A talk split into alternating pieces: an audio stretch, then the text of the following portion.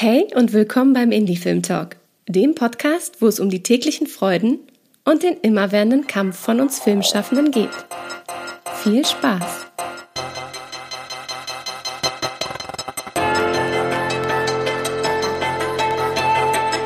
Diesen Podcast gibt es nur durch dich. Damit es noch lange Indie Film Talk Content gibt, unterstütze uns mit einem Abo deiner Wahl bei Steady oder einmalig über PayPal. Die Links dazu findest du in den Show Notes. Danke dir. Und jetzt viel Spaß mit einer neuen Folge vom Indie Film Talk Podcast. Schön, dass ihr wieder eingeschaltet habt und wieder mit dabei seid zu einer neuen Folge. Denn heute spreche ich mit unserem Gast über seinen Weg zum ersten Kinospielfilm, Drehbuch und wie sinnvoll es ist, proaktiv als Drehbuchautor bzw. Drehbuchautorin auf die Crew zuzugehen, auch wenn das Drehbuch schon längst fertig ist und der Dreh im vollen Gange. Und außerdem beschäftigen wir uns mit der Frage, warum die besten Ideen eigentlich unter der Dusche entstehen. Dazu darf ich ganz herzlich begrüßen Drehbuchautor Markus Pfeiffer. Hallo. Hallo, hallo, schön hier zu sein. Erstmal herzlichen Glückwunsch zum Kinostart vom Beckenrand-Sheriff. Jetzt ist ja endlich Kino wieder möglich. Die Leute gehen äh, hoffentlich in Scharen in die Kinos. Wie hast du das äh, bisher erlebt? Hattet ihr eine gemeinsame Kinopremiere? Gab es ein erstes Screening mit Publikum? Wie war's? Ja, also tatsächlich war alles natürlich in diesen stürmischen Zeiten ein bisschen anders, ähm, aber trotzdem hatten wir eine tolle Premiere. Ähm, wir hatten tatsächlich auch ein Screening davor. Da bin ich aber nicht hingegangen, weil ich, ähm, ich war eigentlich schon auf dem Weg dorthin, aber ich habe mir dann gedacht, so, ah, ich möchte eigentlich tatsächlich meinen ersten Kinofilm, den möchte ich das erste Mal so richtig im Kino mit Zuschauern und Leuten und mit meinen ja, mit meinen Freunden auch an meiner Seite irgendwie erleben und habe dann wirklich fünf Minuten vorher abgesagt. Wurde dann auch ein bisschen ähm, geärgert darüber, also der Autor, der sich nicht traut. Also, aber immer, umso schöner war es dann tatsächlich in der Premiere, weil es war einfach, ich, es ist ja auch eine Komödie und ich meine, da hat man jahrelang gefühlt, also so lang war es gar nicht bei uns, aber doch ja eine gewisse Zeit einfach so in seinem stillen Kämmerlein vor sich hingeschrieben und und dann willst du bei einer Komödie auch, dass die Leute mal lachen. Und dann weißt du sie auch gar nicht. Und dann sitzt du im Kino und dann lachen die Leute wirklich, ähm, lustigerweise auch an ganz anderen Stellen, als man sich das selbst so vorgestellt hat. Und das ist halt einfach dann so ein ganz toller, magischer Moment. Äh, und den habe ich wirklich sehr, sehr genossen. Auch wenn das Kino natürlich Corona-bedingt ähm, nicht ganz ausgelastet war. Ähm, aber wir haben wirklich das, das Beste draus gemacht und es war ein ganz, ganz toller Abend ich bin danach dann auch tatsächlich, weil es so viel Spaß gemacht hat und auch da wieder so, so toll, einfach von der Crew her ähm, und auch von unserem, äh, von dem Regisseur, von Markus H. Rosenmüller, der dann ja auch auf Kinotour war mit ein paar Schauspielern und dann halt auch gesagt hat, ja Markus, du freilich, wenn du da mitgehen willst, jederzeit gerne. Und dann bin ich halt immer mitgelaufen und bin so in den ganzen Kinos dann auch mit dabei gewesen und da ist natürlich dann auch immer toll, wenn du wirklich ähm, so die unterschiedlichen Energien auch in so einem Saal dann spürst. Das ist total faszinierend gewesen. Also wenn die Leute sich ja in so, einen, in so eine Lachatmosphäre so rein manövrieren, so, dann, dann läuft es ja gefühlt von selbst. Also da kannst du ja dann wirklich machen, was du willst und die Leute lachen, was total schön ist. Ähm, was aber auch total spannend war, ein Open Air, da waren dann irgendwie 800 Leute und da hat sich das natürlich dann so viel, ganz anders angefühlt, weil das, da hast du nicht so viel mitbekommen. Ähm, aber dann, wenn mal 800 Leute lachen, dann merkst du das. Und das war, also es waren ganz, ganz tolle Erfahrungen und wirklich so also für diese Reise von, von meinem ersten Film ein ganz, ganz faszinierender, toller äh, Abschluss. Und es ist auch schön zu hören, dass halt man, man hört richtig aus deiner Erzählung heraus, wie das Publikum eben lebendig war, gelacht hat, du ja. dich erfreuen konntest, nicht nur an den die du geschrieben hattest, pointierten, humorvollen Szenen, sondern auch vielleicht sogar an Stellen, die dich überrascht haben. Da ja. finde ich immer total spannend zu wissen, weißt du noch, welche, also die, die Zuhörerinnen wissen jetzt noch gar nicht, wie der Film vielleicht aussieht oder was darin passiert, aber trotzdem meine Frage, weißt du noch, was es für eine Szene gab, wo du dachtest, aha, okay, das hatte ich gar nicht so angedacht, aber ihr findet es anscheinend lustig. Genau, also wir haben tatsächlich, das war auch die Idee dann vom äh, lieben Rosenmüller, also wird ja von allen Rosi genannt, deswegen sage ich jetzt auch immer Rosi. ähm, der wollte ähm, von Anfang an hat er die Idee, einen physischen Humor auch reinzubringen. Also das heißt, wir hatten nicht nur jetzt irgendwie schöne Dialoge, sondern wir wollten auch so ein bisschen in die alte Welt, in die alte Charlie Chaplin, ähm, Louis de Funès, ähm, ähm, Dick und Doof ähm, Welt reingehen was ja ganz, ganz schwer ist, weil das kippt ja ganz schnell und wenn du da nicht hervorragende Schauspieler hast und einen hervorragenden Regisseur hast, der das Timing einfach auch beherrscht und tatsächlich am Ende dann auch einen hervorragenden Cutter, dann, dann wird es schwierig. Und wir haben aber gesagt, wir versuchen das, wir wollen das machen. Und ähm, Milan Peschel, der Hauptdarsteller vom Beckenrand-Sheriff, ist auch ein ganz großer Louis Define-Fan. Und deswegen haben wir uns da alle sehr schnell sehr äh, gut verstanden, äh, eben auf Humorebene, und haben es dann einfach gemacht. Und tatsächlich waren dann so Sachen, die im Dreh also wenn dann Milan zum Beispiel der, der Bürgermeisterin hinterherläuft und dann gegen die Säule läuft. So. Das stand jetzt so gar nicht im Drehbuch auch drin. Das war einfach dann die Idee bei der Inszenierung, weil halt da eine Säule rumstand. Das kannst du ja dann auch gar nicht so alles dir wirklich ausdenken. Reinschreiben. Und, ja. Genau, das waren so Chancen und das war so toll und ich war da auch tatsächlich auch viel Jahr am Dreh mit dabei, was auch großartig war und auch wahnsinnig viel, wo man auch wieder lernen konnte, was eben an so einem Set dann alles nochmal passiert und auch für Möglichkeiten dann eben da sind, wenn man offen ist und wenn man eben auch sagt, ah, okay, da ist eine Säule, lass uns doch dann einfach diese Säule hernehmen und lass uns Milan Peschel gegen diese Säule laufen lassen. Und das hat tatsächlich echt immer wahnsinnig gut funktioniert, weil einfach auch das Timing gestimmt hat. Und das sind dann immer so Sachen, da bin ich dann selbst sehr, ähm, ja, jetzt will gar nicht sagen überrascht, aber es ist wirklich dieses Bedürfnis, vielleicht auch gerade eben jetzt in diesen stürmischen Zeiten der Leute, einfach lachen zu können, einfach sich in so einen Film reinfallen lassen zu können und dann halt auch tatsächlich über so Sachen zu lachen, wie halt einer gegen eine Säule läuft. Weil wenn das gut gemacht ist, dann ist es tatsächlich überraschend und dann auch lustig. Und, und das kannst du natürlich, wenn du das nicht richtig hinbekommst, dann kannst kippen und dann denkst du dir so, äh, was war denn das jetzt? Das war jetzt irgendwie blöd. Ah, und das war eben die große Kunst vom, vom ähm, Rosi und auch von der ganzen Crew und auch von den äh, Schauspielern, dass sie diesen physischen Humor ähm, tatsächlich echt wirklich schön umgesetzt haben, wo es immer wieder Lacher gab, ähm, die ich jetzt so im, im, Publikum halt immer sehr neugierig äh, ähm, ja, erwartet habe oder, oder, oder mich gefragt habe, ob sie wieder lachen. Tatsächlich war es war ein gutes Gefühl. Und das war auch wieder für mich als Autor interessant, weil Ehrlicherweise habe ich jetzt an diesen physischen Humor im Buch gar nicht so gedacht, ähm, weil du, ich habe mich sehr auf Dialoge konzentriert, auf äh, klar auf das Visuelle natürlich, ähm, wie das dann möglich ist, ähm, aber so richtig ähm, diese, diesen physischen Humor, das, das war aber nur wirklich auch so eine Sache, die ich gelernt habe, zu sagen, ah, okay, das, das kann also wirklich gut funktionieren und kann Spaß machen. Das Publikum hat dir recht gegeben. Und ähm, bevor wir total einsteigen, einmal in den Weg, wie überhaupt Beckenrand-Sheriff entstanden ist und auch über die weiteren Punkte, die wir in der, im Intro schon erzählt haben, unsere kleinen äh, Bonbons, über die du mit uns heute sprichst, ist es bei uns ja immer so, dass die Gäste sich selbst vorstellen. Man hat jetzt schon rausgehört, Drehbuchautor, das Schreiben ist deins. Wie bist du aber überhaupt zum Film gekommen? Ja, meine Antwort wäre jetzt eigentlich mit der S-Bahn, aber das ist wieder so eine typische Antwort, wo man sich denkt, oh Mann.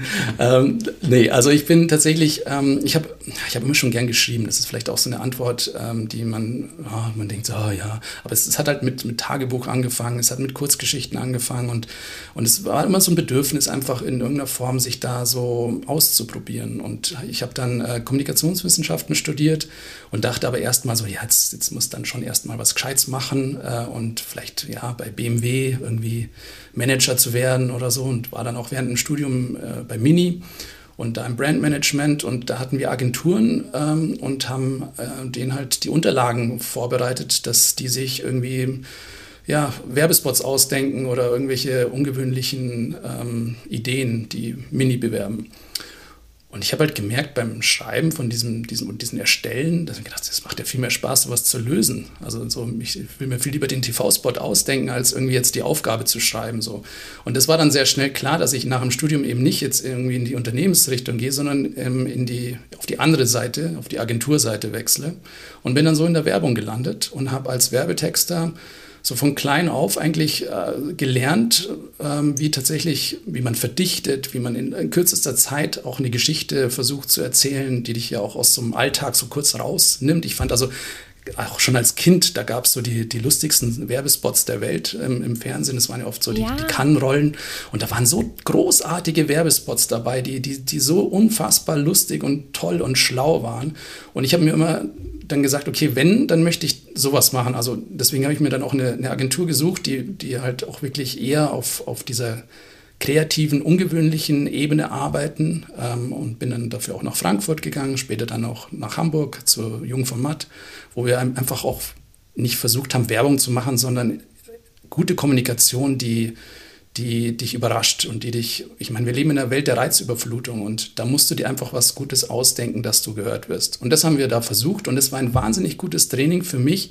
Erstens, was Ideen zu entwickeln angeht und zweitens natürlich auch äh, beim Schreiben, weil wenn du so eine Headline schreibst oder wenn du ein, ein Poster, wo du halt einfach nur begrenzt Platz hast und dann hast du da irgendwie eine Botschaft, wie kannst du die da bestmöglich platzieren? Und, und dieses Training ähm, war wahnsinnig hilfreich jetzt im Nachhinein, also da profitiere ich heute noch. Ich habe aber während dieser Zeit dann schon gespürt, dass ich eigentlich gerne vom Kino-Vorprogramm ins Kino-Hauptprogramm möchte.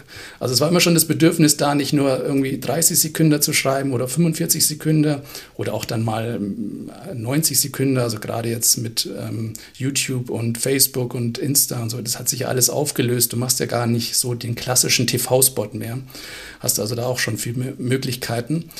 Aber ich wollte halt so sagen, okay, eigentlich oh, würde mich diese 90 Minuten oder Serie, so dieses horizontale Erzählen, das hat mich schon wahnsinnig gereizt. Und habe aber auch gewusst, naja, so parallel jetzt zu so einem Job als, als Werber, hm, das ist jetzt schon sportlich, ehrlich gesagt. Und dann war die, die beste Entscheidung, die ich treffen konnte, tatsächlich zu sagen, okay, ich steige aus der Agenturwelt aus, ich mache mich als Freelancer selbstständig, weil dann kann ich parallel neben so meinen Brot- und Butterjobs für die Werbung ähm, halt wirklich schreiben. Und habe da dann ähm, das Programm der Drehbuchwerkstatt wieder gesehen da hatte ich mich schon mal beworben, wurde aber nicht genommen, ähm, Drehbuchwerkstatt München. Und habe mir gedacht, so, ah, jetzt sollst du es jetzt nochmal versuchen. Ich meine, die, die, haben dich schon mal abgelehnt und so gedacht, so, ja, eigentlich jetzt erst recht. Also so, jetzt, also zu, zu verlieren habe ich ja nichts. Bin ja schon mal gescheitert, dann kann ich ja, kann ich ja gerne nochmal versuchen. Und habe dann wirklich alles in diese Bewerbung reingesetzt. Äh, und das ist ja wirklich ein ganz, ganz tolles Programm, wo man in einem Jahr äh, Mentoren hat, die einen da so das Drehbuchschreiben beibringen. Und da muss man sich mit zwei Stoffen bewerben ähm, und ähm, ein bisschen was von sich erzählen. Und im besten Fall wird man dann eingeladen für eine zweite Runde. Und wenn es noch besser läuft, kriegt man dann einen von knapp zehn Plätzen, glaube ich, sind es. So, und das hat dann tatsächlich bei mir äh, geklappt. Ich bin da dann reingerutscht, ähm, war da so ein bisschen äh, der Werber am Anfang so. Hm, die erste Frage war so, auf welcher Filmhochschule warst du denn? Und ich so, äh, auf keiner. und dann die, war so, die das ah, Leben schreibt. Ja, genau, genau, genau. Das ist ja eh das, das Schönste. Und dann war ich manchmal, habe ich schon so ein bisschen das Gefühl gehabt, ich war so ein bisschen skeptisch und so beäugt. So, hm, was will jetzt der da? Der äh, Kapitalist und will jetzt hier auf einmal Kunst machen. So. Dann kommt er auch noch mit einer Komödie. Hm, aber dann war sehr schnell klar, dass ich eigentlich, also dass es trotzdem also, ja, viele Wege gibt, ähm, schöne Geschichten zu erzählen. Und, und dieses eine Jahr hat mich wahnsinnig weit dann ähm, gebracht und mir tatsächlich dann diese die Türen in die Filmwelt geöffnet, ähm, weil, und das ist wirklich das, das Tolle auch an der Drehbuchwerkstatt München, dass du am Ende des, ähm, des Jahres dann beim Filmfest München einen Pitch hast. Also da kommen dann 300, 400 Leute und alles schwergewichtige Produzenten, die genau wissen, ah, die Drehbuchwerkstatt pitcht da ihre Stoffe.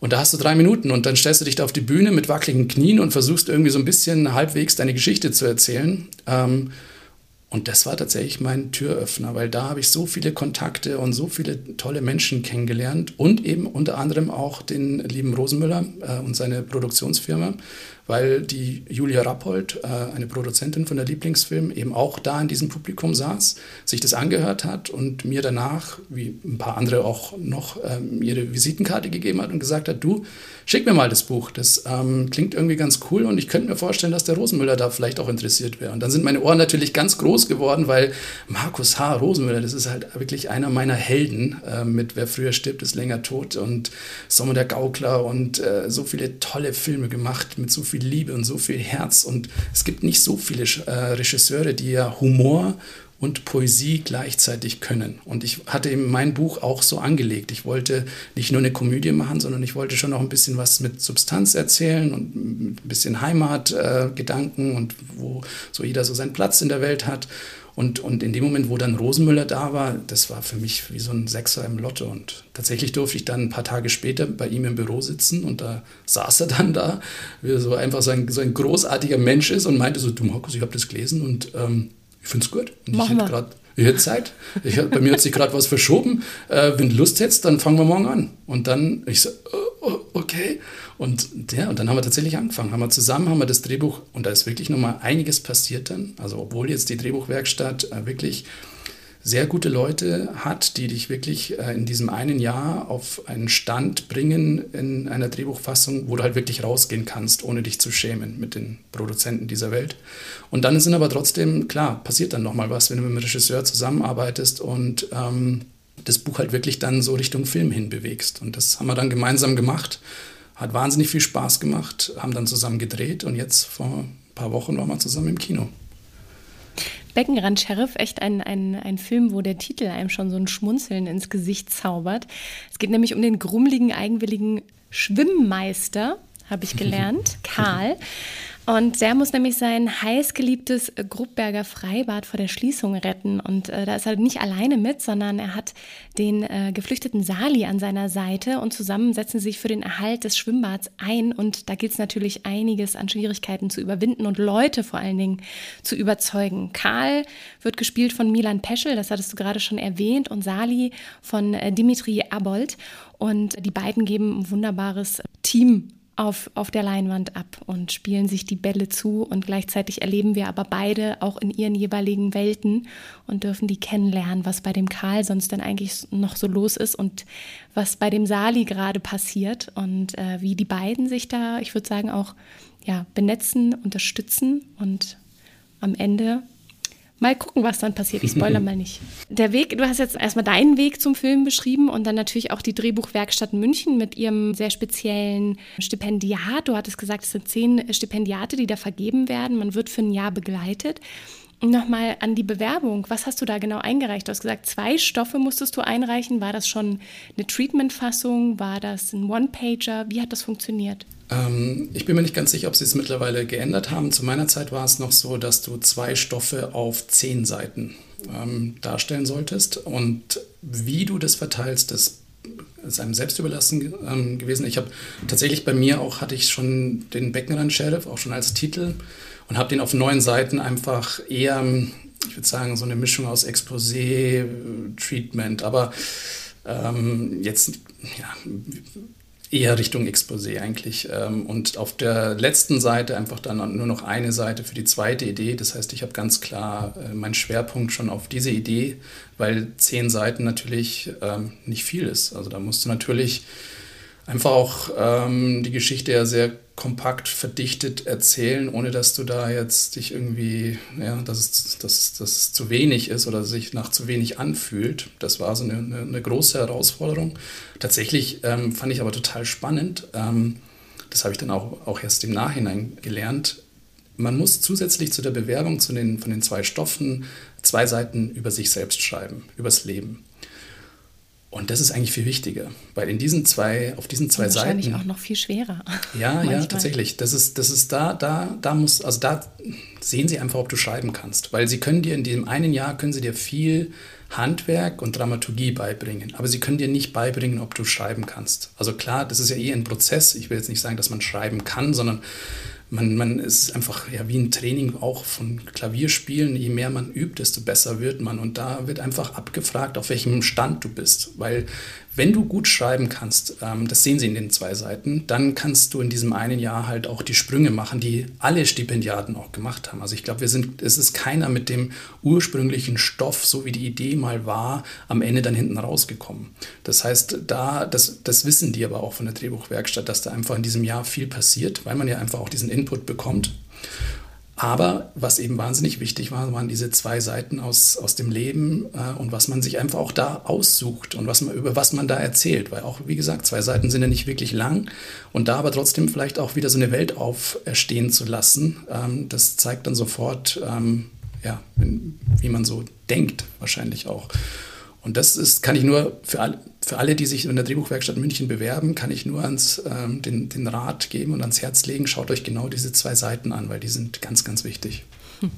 Weißt du noch, was sich signifikant verändert hat von dem, was du eingereicht hast? Und wie hat sich der, du hast ja gesagt, der Titel war schon da. Das heißt, ich gehe davon aus, die Figur des Karl, die war auch ja. schon sehr plastisch. Ja. Ja. Äh, was gibt es so, was du gesagt hast, das hat sich um 180 Grad gedreht und das macht auch völlig Sinn?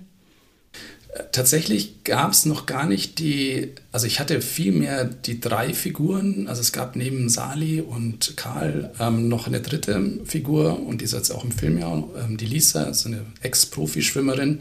Und da, das war viel mehr noch auf diese drei Figuren ähm, ausgelegt. Und es gab auch noch gar nicht den Hauptplot, der jetzt eigentlich ist, ähm, wir retten das Freibad sondern es ging tatsächlich eher darum, wie der Flüchtling bei dem ähm, Bademeister oder Schwimmmeister eben dann anfängt, nicht schwimmen kann und sich da halt irgendwie seinen Platz in der Welt sucht und dann dabei eben auch Lisa, die Ex-Profischwimmerin, äh, trifft, die nachts heimlich ins Freibad immer reinklettert äh, und ihm dann am Ende das Schwimmen beibringt. Ähm, und das, das, diese, diese Geschichten gab es alles schon, aber tatsächlich nicht diese, diese große, wo man ja eigentlich denkt, das könnte so der, der Haupt, die, die, die erste Idee gewesen sein. Tatsächlich war es nicht die erste Idee. Die erste Idee war nicht, ähm, ah, Freibäder werden gerade geschlossen, ich mache einen Film über Freibäder, ähm, sondern bei mir war die erste Idee wirklich ähm, der, der Bademeister, die Figur des Bademeisters, weil ich das, äh, ich, ich, ich liebe so, so skurrile äh, pedantische Figuren.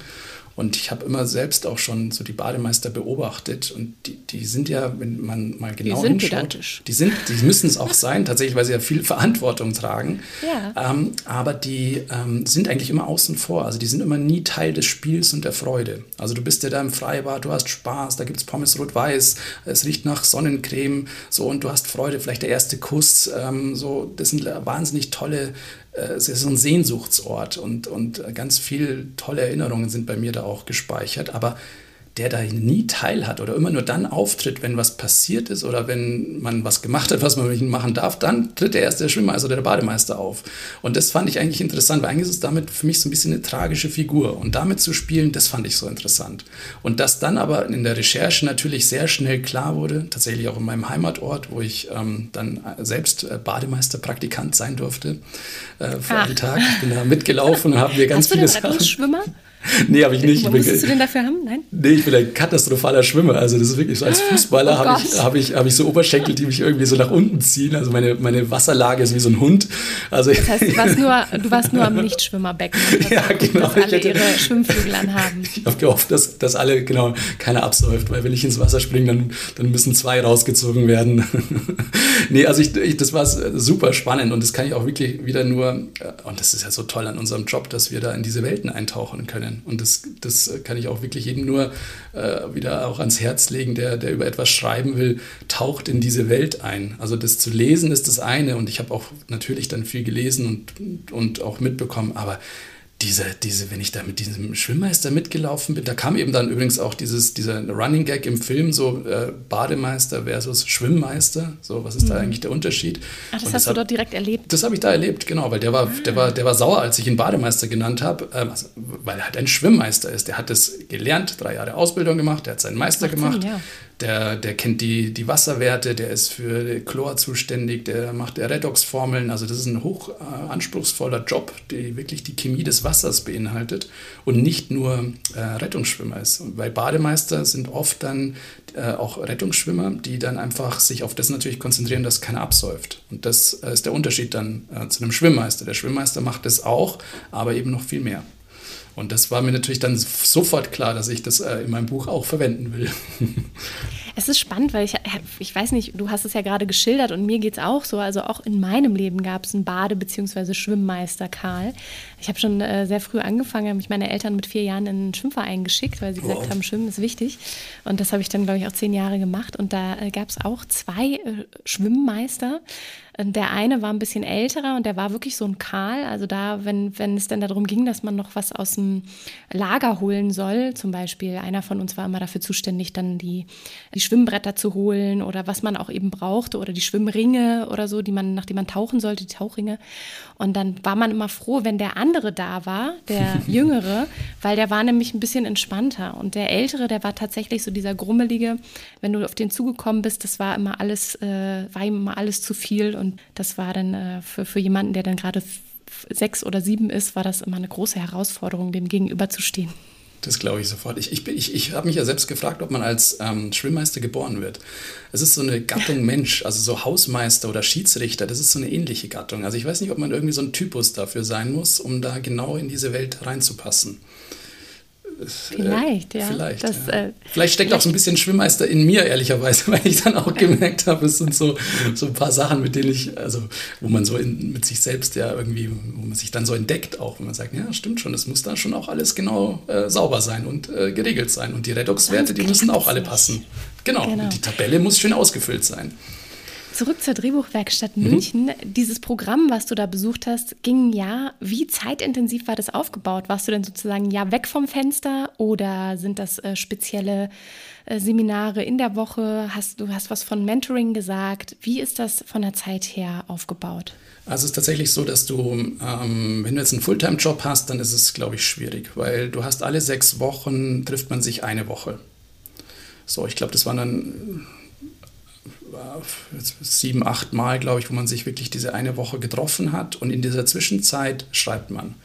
Und ähm, man hat einen Mentor zur Verfügung gestellt bekommen von Anfang an. Der, der war so für, auch in der Zwischenzeit für einen, für einen da und hat einem geholfen, mit dem hat man sich getroffen. Dann gab es noch eine Kleingruppe, ähm, wo man sich zu dritt, so drei, drei Stipendiaten mit jeweils ihren Mentoren ähm, davor auch immer getroffen hat, um so ein bisschen intensiver sich auszutauschen. Aber letztendlich war es immer so, dass man, man hat geschrieben, dann hat man sich, äh, also man hatte sechs Wochen Zeit, dann hat man sich eine Woche lang getroffen. Das war dann wirklich Fulltime, Montag ähm, bis Freitag, ähm, vormittags bis nachmittags. Und da hatte man verschiedene Inhalte. Also das war dann aufgebaut, ganz dramaturgisch, klassisch, also so die, die ersten Handwerkszeuge, äh, die man, die man so mitbekommen hat. Es ging erst ums Exposé, dann haben wir eben ein Exposé geschrieben, dann ging es ums Treatment, dann haben wir ein Treatment geschrieben, dann ging es um ähm, erste Fassung, dann haben wir eine erste Fassung geschrieben und am Schluss ähm, die meisten dann auch mal eine zweite Fassung. Und so war das dann aufgebaut und man hatte sehr viele Kontakte auch während dieser Woche schon in die, in die Filmwelt. Da kamen dann ähm, Regisseure, äh, da kamen Agenten, die einfach auch so ein bisschen was von ihrem Job und ihrer Welt erzählt haben. Das fand ich auch total interessant. Eine, eine Juristin, die dir einfach auch was über Rechte erzählt hat. Mhm. Und so wurdest du in diesem einen Schon Jahr. Richtig, genau. Ja, total. Äh, genau, total. Was, was, die eigenen äh, kreativen, ja, oder Rechte am, am, am geistigen ja, Eigentum genau. angeht. Und äh, ja. Mhm. Genau, so Sachen einfach, die man sich so, so fragt vielleicht und, und, die hast du da alle in diesem einen Jahr sehr verdichtet, sehr kompakt, aber auf einem sehr hohen Level mitbekommen. Und ähm, hast dann eben, wie gesagt, am Ende im Münchner Filmfest die Chance gehabt, da hast du dann auch so ein Pitch-Training vorher gehabt, ähm, deinen Stoff äh, innerhalb von drei Minuten auf so einer viel zu großen Bühne mit viel zu vielen Menschen vorzustellen und äh, ja, dann zu schauen, was danach mit deinem Stoff passiert. Darf ich dich äh, fragen, gerade zum Thema, wenn das so zeitintensiv ist, im Sinne von sechs Wochen hat man Zeit zu schreiben oder eigenständig daran zu arbeiten, dann hat man die Woche, die man eben sehr intensiv mit der Gruppe daran arbeitet und den Mentoren. Ähm, was würdest du empfehlen, wie man sich das am besten finanziert? Gibt es da eine Unterstützung von der Filmwerkstatt oder ist es möglich, in der Zeit freiberuflich sein, seiner Arbeit nachzugehen? Wie hast du das realisiert? Genau, man hat ein Stipendium, man bekommt ein bisschen Geld ähm, das, ich, oh Gott, wie viel waren denn das? Ich glaube, insgesamt so 4.500 Euro. Also man hat das irgendwie jeden Monat, hat man so um, um die 450 Euro, glaube ich, bekommen. Ähm, aber das war für viele, die eben jetzt nicht in München waren, sondern in Berlin oder Köln, die mussten natürlich dann für diese Woche dann nach München kommen und dann halt ja, auch klar. sich ein Hotel natürlich und Fahrtkosten und so. Ich als Münchner hatte es da jetzt ein bisschen einfacher, ähm, weil es eh bei mir ums Eck dann immer war. Aber ähm, das war so eine kleine Unterstützung, nur davon kann man natürlich jetzt nicht leben. Deswegen äh, hatte ich es äh, vorher auch schon gesagt, ich habe ich hab mir dies, dieses Jahr parallel als Freiberufler in der Werbung ähm, ja, so, so, mich über Wasser gehalten. Ich muss aber auch sagen, und das ist so eine, so eine Erkenntnis, ähm, ich bin dann ein sehr hohes Risiko gegangen, weil ich habe gemerkt, das ist jetzt eine Chance und da geht jetzt eine Tür auf und ich kann mich jetzt mit aller Gewalt irgendwie versuchen, durch diese Tür durchzuwerfen. Und habe dann einfach auch ähm, Werbejobs abgesagt, obwohl ich das Geld dann auch in dem Moment gut gebrauchen hätte können. Ich meine, München ist eine teure Stadt, aber ich wusste, wenn ich jetzt nicht alles auf diese letzte Fassung gebe, dann, dann geht mein Zeitfenster zu und dann, dann, dann war es das. Und tatsächlich war es bei mir so, dass ich in der, in der Drehbuchwerkstatt den Vorletz, das vorletzte Treffen, da hat man die erste Fassung geschrieben. Und da, da, wurde ich, da wurde ich vernichtet. wollte ich wirklich, also du, du, bekommst, du bekommst, das, das ist wahnsinnig wertvoll, aber auch da wirst du ehrlicherweise sehr gut aufs wahre Leben dann auch vorbereitet. Der erste Tag ist der härteste Tag ähm, in dieser Woche, wo man zusammenkommt, weil jeder Mentor ähm, ja, seinen Kommentar zu dem abgibt, was du geschrieben hast. Das heißt, jeder Stipendiat kommt da der Reihe nach dran so 20, 25 Minuten und dann heißt es feuerfrei. Dann fängt ein Mentor an und der erzählt dann, warum er das jetzt nicht gut fand und warum er das auch nicht gut findet und warum er auf jeden Fall denkt, dass das auf jeden Fall alles in den Papierkorb gehört. So, und dann fängt der nächste an und sagt, ja, also das fand ich auch überhaupt nicht lustig. Also lustig, also puh. Und dann, also irgendwie so ein Gefühl von mir, haben sie sich dann so in so, so eine Energie am Anfang nur versucht, so ein bisschen zu verteidigen und ich dachte echt, dass ich eine gute Fassung geschrieben habe. Gell? Und dann, dann haben die mich da wirklich zerlegt ähm, und dann habe ich schon auch gemerkt, wie, was das jetzt mit meinem Ego macht.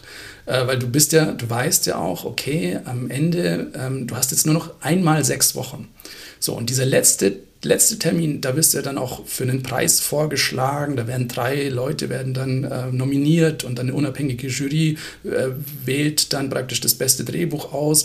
Da kriegst du natürlich noch mal ein bisschen mehr Spotlight und so. Und jetzt, jetzt war ich so als, als Ex-Werber oder so, immer natürlich so ein bisschen auf, auf so oh, Preise, oh, ich, ich muss da unbedingt nominiert werden. Und dann wirst du, wirst du in der entscheidenden Phase, wirst du erstmal so sehr schnell, sehr weit runtergeholt.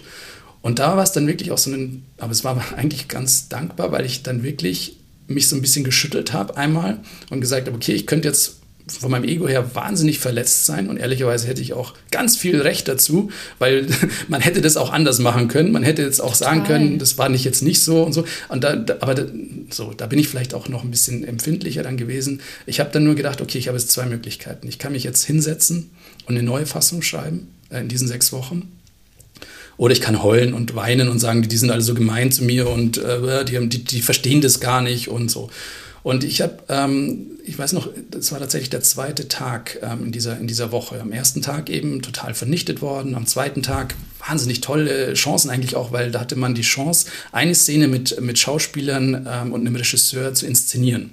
Also auch das war Teil praktisch. Ähm, man hatte da wirklich mit Kamera und äh, da, wir waren ja direkt an der HFF München ähm, angesetzt und angesiedelt und hatten da tolle, tolle Möglichkeiten. Und es ging dann praktisch darum, eine Szene zu, zu spielen. Äh, und Schauspieler wurden dafür, die haben dann den Text gelernt. Und ich wusste aber, scheiße, ich werde das Ding doch sowieso komplett umschreiben. Und habe dann, habe mich dann, habe gesagt, Leute, ich bin raus. Ich bin jetzt, und bin dann wirklich, ähm, habe abgebrochen diese Woche äh, und habe mich in mein Schreibbüro gesetzt und habe eine neue Fassung geschrieben. Natürlich so ein bisschen mit diesem äh, so Messer zwischen den Zähnen, so jetzt zeige ich es euch allen. Ähm, und, und vor allem auch so ein bisschen dieser verletzten Eitelkeit, ähm, die ich aber dann gemerkt habe, dass es, dass, es, dass es schon auch valide Punkte waren einfach. Also man, und das war hart, das war wirklich hart, aber dass man wirklich, und da bin ich wahnsinnig dankbar, dass ich dann gesagt habe, okay, ich nehme das jetzt mir nicht zu Herzen, aber ich überlege und ich habe auch nicht alles übernommen tatsächlich. Das war auch ganz wichtig und das ist auch diese schwierige Balance zwischen, welche Kritik nehme ich jetzt an und welche Kritik äh, lasse ich an mir abprallen, weil sie nichts mit meiner Vision und mit meiner Geschichte zu tun hat. Ich habe aber da dann einfach ja, ein paar Entscheidungen getroffen und habe dann losgelegt und habe eine komplett neue Fassung geschrieben. Und tatsächlich wurde ich dann in dem, im letzten Treffen dann nominiert ähm, und, und, bin unter die letzten drei dann reingerutscht. Ähm, und habe dann in dem Fall haben sie mich dann 25 Minuten lang gelobt, was jetzt auch irgendwie seltsam war, weil so vom letzten Mal so. Aber es war auch schön. Also du, da hast du einfach wieder die ganze Welt des Drehbuchschreibens gefühlt in verdichteter Form knallhart erlebt. Und manche, glaube ich, äh, meine Kommilitonen, haben da auch echt schwer zu beißen gehabt, weil die mit der Kritik und mit den harten Worten oft nicht so gut umgehen konnten. Aber, und das muss man auch wirklich sagen, klar, man muss natürlich immer schauen, in welches äh, Produktionsbüro und mit welchem Verleih und mit welchen ähm, Redakteuren man zusammenarbeiten will. Gerade am Anfang kann man sich natürlich noch nicht ganz so aussuchen. Da ist dann das Klima wahnsinnig wichtig. Aber letztendlich geht es einfach darum, ja, da durchzukommen als Autor und sich dann immer wieder zu schütteln und, und wieder weiterzumachen. Und das hat mich in dieser Drehbuchwerkstatt in diesem einen Jahr wahnsinnig gut vorbereitet auf die Realität ähm, in der heutigen Filmwelt. Mhm. Ich finde äh, sehr lebendig, wie du das äh, beschrieben hast. Ich bin ja mal ein großer Fan von wertschätzender äh, Kritik oder wertschätzendem Feedback. Und klar, einerseits äh, ja, gibt es immer wieder die Situation, wo man Leuten gegenüber sitzt, die da ein bisschen härtere oder schärfere Formulierungen finden. Und du hast da auf jeden Fall deinen Weg gefunden, damit umzugehen und dann produktive Kraft draus zu gewinnen und das umzulenken für dich. Ist ja auch einfach ein mutiger Schritt zu sagen, okay, diese eine Woche, die wir normalerweise haben, die sehr intensiv ist, die skippe ich, weil ich merke, ich muss muss mich jetzt darauf konzentrieren, das nochmal umzuschreiben, um dem wieder den richtigen Drive zu geben. Weißt du, wie du es angehen würdest, wenn dir irgendwann selbst äh, junge Autoren und Autorinnen vor dir sitzen? Würdest du gegebenenfalls vielleicht anders Feedback geben? Ja, auf jeden Fall. Also ich glaube auch, dass das ein als Autor, also man muss sagen, da sind wenig Autoren drin gesessen. Ähm, die Mentoren waren alle äh, meistens Produzenten äh, und haben das natürlich aus Produzentenbrille gesehen, was wahnsinnig wertvoll war, ähm, weil du natürlich da auch sofort immer so eine, so eine ähm, ja, ist das realistisch, ist das umsetzbar und so äh, Abschätzung bekommen hast.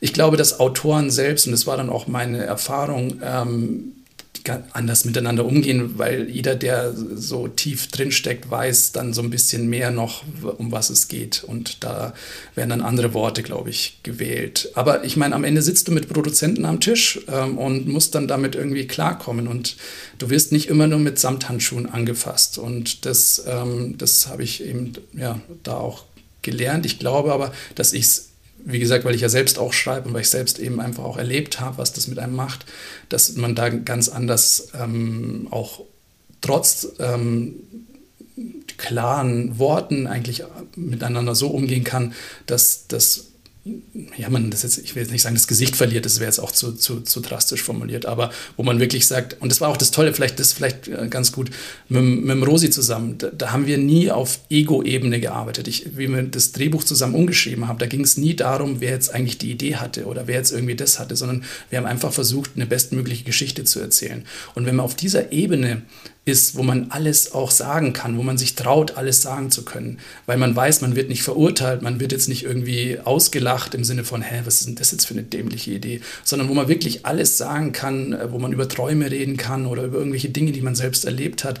Das ist dann ein Klima, da bist du auf einer ganz anderen Ebene unterwegs, wo du ja auch sagen kannst, ah, ich weiß nicht, das irgendwie, das fühlt sich nicht so richtig an und ah, irgendwie da, da müsste doch noch mehr passieren und es müsste doch noch mehr Richtung falsches Ende, da müssen wir doch irgendwie, da, da muss noch mehr passieren. So, also du kannst ja auf so einer Ebene äh, total inhaltlich ähm, hart sein, aber trotzdem auf einer ganz menschlichen, freundschaftlichen, gewinnbringenden Ebene, Ebene arbeiten, wo halt einfach das Ego nicht stattfindet. Und das ist eigentlich auch so ein Arbeiten, wie ich es immer, immer wollte und auch mir immer suche und auch jetzt immer Partner suche, mit denen ich halt genauso auch arbeiten kann. Dieses Ego lässt du auch raus später in der Arbeit, wo wir auch gleich noch drauf zu sprechen kommen werden, wo du mit einem gewissen Team-Spirit auf, auf die Crew auch zugehst. Wie ist es jetzt nochmal von der Drehbuchwerkstatt? Hattet ihr den Pitch? Da war wirklich so All Eyes für drei Minuten auf dieser viel zu großen Bühne.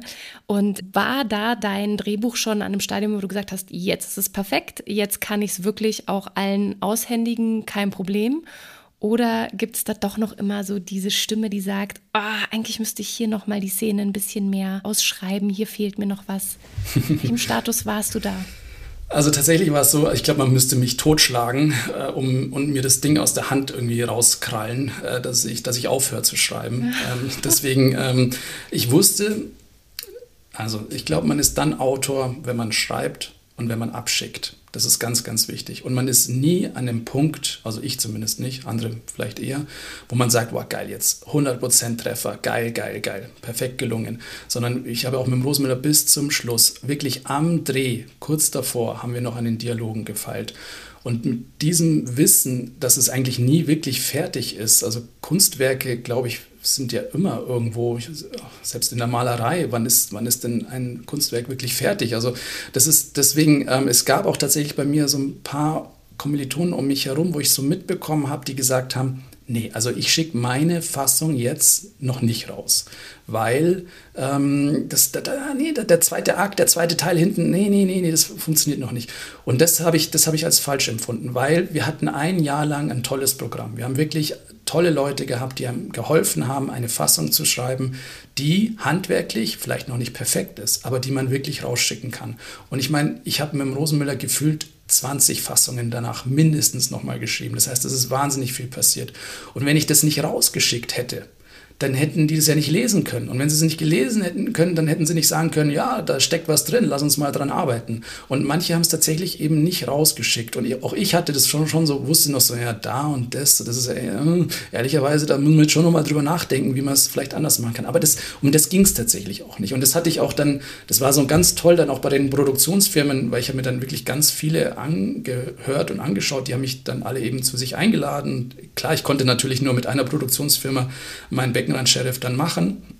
Aber das bedeutet ja nicht, dass man sich mit anderen Projekten irgendwie austauschen kann. Und, und das war einfach, deswegen habe ich es jedem geschickt. Jeder, der irgendwie nur wollte, dem habe ich meine äh, Drehbuchfassung geschickt, ohne Angst. Ich hatte da auch so ein bisschen mitbekommen, dass man, ja, aber dann klauen die doch vielleicht das meine Idee. Fragen, ja, genau. und, so. Genau. und da bin ich so, da bin ich vielleicht auch naiv und so, aber ich glaube das einfach nicht. Ähm, ich glaube einfach, dass ich derjenige bin, der am besten diese Geschichte so erzählen kann und deswegen muss ich mir keine Angst äh, davor haben oder machen. Und ähm, das sind alles Chancen. Ich habe auch wirklich das war mein Türöffner, diese Drehbuchwerkstatt und dieser Pitch am Ende, wo wirklich, ich glaube, 400 oder 500 Produzenten sich das angehört haben und einem danach irgendwie Visitenkarten zugesteckt haben. Ich hatte dann danach irgendwie so 30, 40 Visitenkarten. Ich habe jedem mein Buch geschickt. Ich habe mich versucht, mit jedem zu treffen. Ähm, manche sind auch tatsächlich von meinem Jahrgang danach direkt in den Urlaub gefahren, was ich nicht verstanden habe, weil das ja jetzt irgendwie so ein Zeitfenster war, wo man wo man halt einfach mit den Leuten reden kann. Und wie toll ist das denn, wenn man auf einmal bei der Red Pack sitzt oder, keine Ahnung, bei der Konstantin oder Wiedemann und Berg. Also sind alles tolle äh, Produktionen, wo ja nicht einfach die auf einen warten. So, und auf einmal kannst du aber da rein und manche haben auch gesagt, ja, das Buch, da muss schon noch was getan werden. Aber wir haben übrigens noch eine andere Komödie hier auf dem Tisch liegen. Würde dich das denn vielleicht auch interessieren? Und dann habe ich natürlich auch große Ohren und große Augen bekommen und habe gesagt, ja, ja, das ist selbstverständlich, natürlich, logisch, ähm, her, her, damit. Und das war dann wirklich so, ich meine, ich wollte es als Autor schaffen. Ich wollte den Switch von Freelancer in der Werbung hin zum Drehbuchautor zu 100 Prozent schaffen. Und deswegen habe ich, das hatte ich kurz vorher auch schon erwähnt, wirklich dann meine Werbejobs auf Null runtergefahren. Ich habe alles abgesagt und habe mich selbst in diese Situation gebracht, Jetzt muss aber wirklich was passieren. Deswegen bin ich wie ein Wahnsinniger los und habe alles, jedes Treffen, alles versucht mitzunehmen. Und da sind dann wirklich zwei, drei weitere Projekte rausgepurzelt, ähm, wo man dann einfach mal da ein Exposé schreiben durfte. Da hast du mal tatsächlich schon eine erste Fassung umschreiben dürfen. Das hat ja alles dann schon Geld gebracht. Und so habe ich den Einstieg geschafft, weil der wirklich nicht einfach ist. Man muss wirklich, wenn du dein Geld als Drehbuchautor verdienen willst, dann musst du dich da voll reinwerfen. Ähm, und, dann musst, und dann schaffst du es aber, glaube ich, auch. Weil dann, wenn man wirklich will, dann, dann hat man so eine Energie, glaube ich, auch. Und dann, dann trifft man die richtigen Leute, die einem dann auch wieder die wissen ja, dass du noch am Anfang bist. Die wissen, dass du ein junger Autor bist. Die wissen, dass da alles noch nicht perfekt ist. Aber die sehen vielleicht was und ob das jetzt ein Talent ist oder ein Wille ist, das weiß ich nicht. Aber die sagen sich, ah, okay, lass es uns doch mal versuchen. Denn wir leben ja in einer ganz tollen Zeit. Es ist ja ein Autorenzeitalter. Überall werden Geschichten gesucht. Und zwar nicht nur ja, so Krimis, weil ich habe auch immer gedacht, so mein Gott, jetzt muss ich wahrscheinlich danach Krimis schreiben. Oh Gott, ich kann keine Krimis schreiben. Ich Bitte mag auch keine, ich mag keine Krimis. keine Krimis. Genau. Ich wollte immer Komödie machen und dachte auch so, ja, keine Ahnung, ob das überhaupt möglich ist. Ja, wirklich, es ist ganz großer Bedarf an Komödie es ist ein ganz großer Bedarf an ungewöhnlichen, starken Geschichten, gerade auch auf dem Serienmarkt. Alle schreien danach. Ja, selbst die öffentlich-rechtlichen, die Digeto, alle wollen ungewöhnliche Stoffe haben.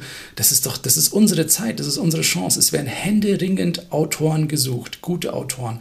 Und trotzdem ist es so unfassbar schwer, diese erste Tür irgendwie zu nehmen und durchzukommen. Aber wenn du dich da durchgeworfen hast, dann hast du wirklich eine Chance, davon auch leben zu können. Und das habe ich jetzt in den letzten zwei Jahren, diesen Switch zu 100 Prozent geschafft, was nicht immer einfach ist, wo du auch am Anfang viel mehr machst, als vielleicht auch gut ist. Aber zumindest kannst du davon leben. Und das ist das Tollste, was es gibt für mich. Dann erstmal herzlichen Glückwunsch dazu, dass das jetzt so für dich klappt. Ich hänge noch bei diesen 40 mhm. Visitenkarten, die du rausgegeben hast und natürlich auch dein Drehbuch, was du demnach auch versendet hast. Hast du Tipps, was du in so eine Follow-up-Mail schreibst, wenn du äh, wahrscheinlich in erster Linie muss auf jeden Fall das direkte Treffen stattgefunden ja. haben, dass man auf einer Veranstaltung sagt, hey, ich bin übrigens der mit dem Gesicht und hier ist meine Visitenkarte. Ich würde dir da mal was schicken. Das ist wahrscheinlich äh, das Wichtigste, weil sonst wird so eine Mail nicht geöffnet, sondern landet wahrscheinlich gleich mit den 350 anderen Mails im Papierkorb. Hast du Tipps, was du in deine Mails reingepackt hast, damit Also tatsächlich war es andersrum. Wirst? Es war ja andersrum, Aha. dass die mir die Visitenkarten gegeben haben. Deswegen hatte ich es ein bisschen leichter. Also die mhm. haben mir praktisch ihre Visitenkarte gegeben und ich habe ihnen dann darauf geantwortet und habe dann gesagt, oh, äh, super nett, vielen Dank, das äh, toll ist. Es war dann schon ein kurzes Gespräch da an dieser am Münchner Filmfest und äh, dann habe ich mich praktisch ab, mich immer auf dieses Gespräch bezogen und natürlich dann und hier anbei meine, meine Drehbuchfassung vom Beckenrand-Sheriff. Und ich würde mich freuen, ähm, von euch zu hören, Feedback zu bekommen und äh, lasst uns gerne treffen, so schnell wie möglich.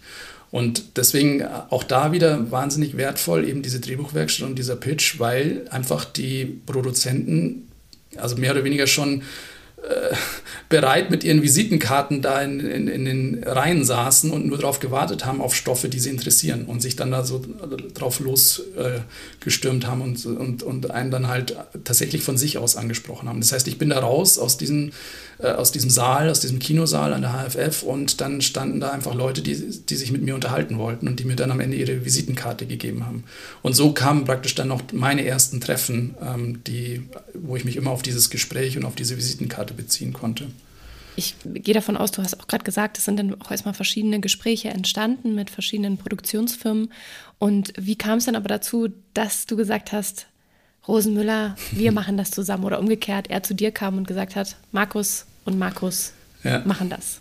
Also es, auch da bin ich froh, dass ich einfach auf meine Intuition gehört habe. Es gab natürlich auch die größeren, so die Konstantin oder so, die dann Interesse gezeigt haben, ähm, aber eben auch die Lieblingsfilme, wo Markus H. Rosenmüller eben mit äh, als Regisseur auch Produzent ist und die Julia Rappold da ist, äh, Robert Marciniak. Ähm, und die haben mich eben auch gleich eingeladen und das war halt bei mir ich habe mir dann, das darf man gar nicht laut sagen, aber ich habe mir tatsächlich dann auch so eine Excel-Liste angelegt, um so einen Überblick zu haben, bei Na wem klar. war ich denn jetzt überall und, und wem habe ich das Buch geschickt, äh, hat der mir Feedback gegeben oder nicht, muss ich da nochmal nachhaken oder nicht. Ähm, also wirklich so eine, so eine lange Liste gemacht, wo ich einfach alles reingeschrieben habe und da war natürlich die Lieblingsfilm mit Rosenmüller ganz oben gerankt, weil ich mir das jetzt so für meinen ersten Film ja auch gar nicht zu träumen äh, gewünscht oder erwartet hätte. Äh, in dem Moment, wo dann Rosenmüller Müller zu mir gesagt hätte, du, es ist gerade eh wahnsinnig faszinierend. Bei mir hat sich gerade ein Projekt verschoben. Ich hätte Zeit, dass wir das nächste Jahr drehen. Wir könnten jetzt sofort loslegen und dann drehen wir nächstes Jahr. Und das war für mich einfach dieses Paket von Rosenmüller plus eigentlich, ich meine, du weißt es ja nie, ob es dann wirklich klappt und äh, funktioniert, aber eigentlich die Ansage von Regisseur und von der Produktion, wir wollen das nächste Jahr drehen und zwar fürs Kino. Und das war für mich einfach so hoch, dass ich sage, ganz klar, der Rosenmüller, einer meiner Helden, ähm, ich weiß, dass er das kann. Ich weiß, dass es ja auch ein, noch viel bayerischer am Anfang gewesen, meine Komödie. Wir haben es dann so ein bisschen mit Milan Peschel dann in der Hauptrolle, haben wir es ein bisschen, ähm, wie soll ich sagen, ent, ent äh, biovisiert. also nicht mehr so dieses, also wir sind immer noch in Bayern, wir sind immer noch im Dorf und so, aber, aber der Bademeister, was ich dann auch wieder total spannend war als Möglichkeit, eben zu sagen, ein sogenannter Zurgroster aus Berlin, der dann auch da so sich erstmal, ja, ob er sich da jetzt eingelebt hat oder nicht, das ist eben die Frage. Und dadurch hat sich ähm, für mich gar nicht mehr so viel die Frage gestellt, will ich das jetzt nochmal mit jemandem anderen machen, auch wenn ich, wie gesagt, noch ein paar andere Angebote dann ähm, dankenswerterweise auf dem Tisch hatte. Aber ich wusste einfach ganz klar, also Rosenmüller und Kino, ich meine, das ist ja der Checkpot. Wenn ich das nicht annehme, dann wäre ich ja wahnsinnig.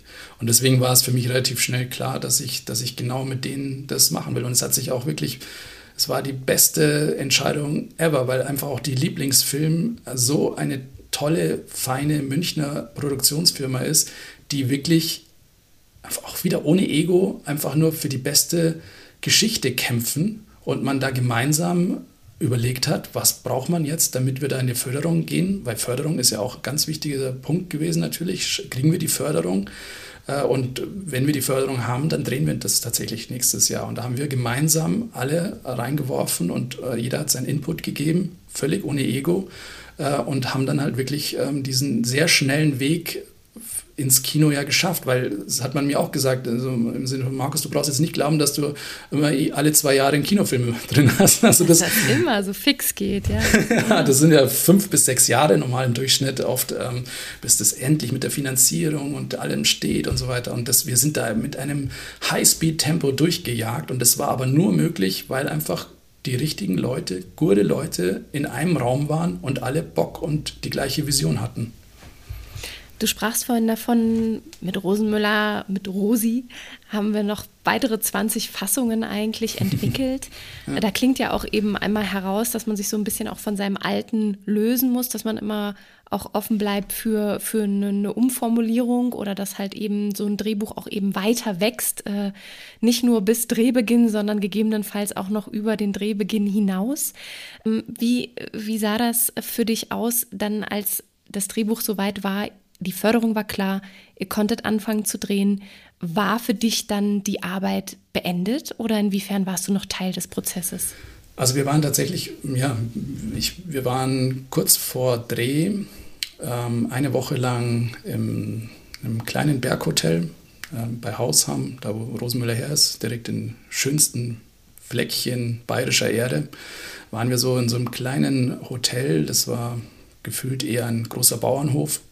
Und da waren alle Schauspieler da, da waren alle Gewerke da, da war das Kostüm da, da war Maske da.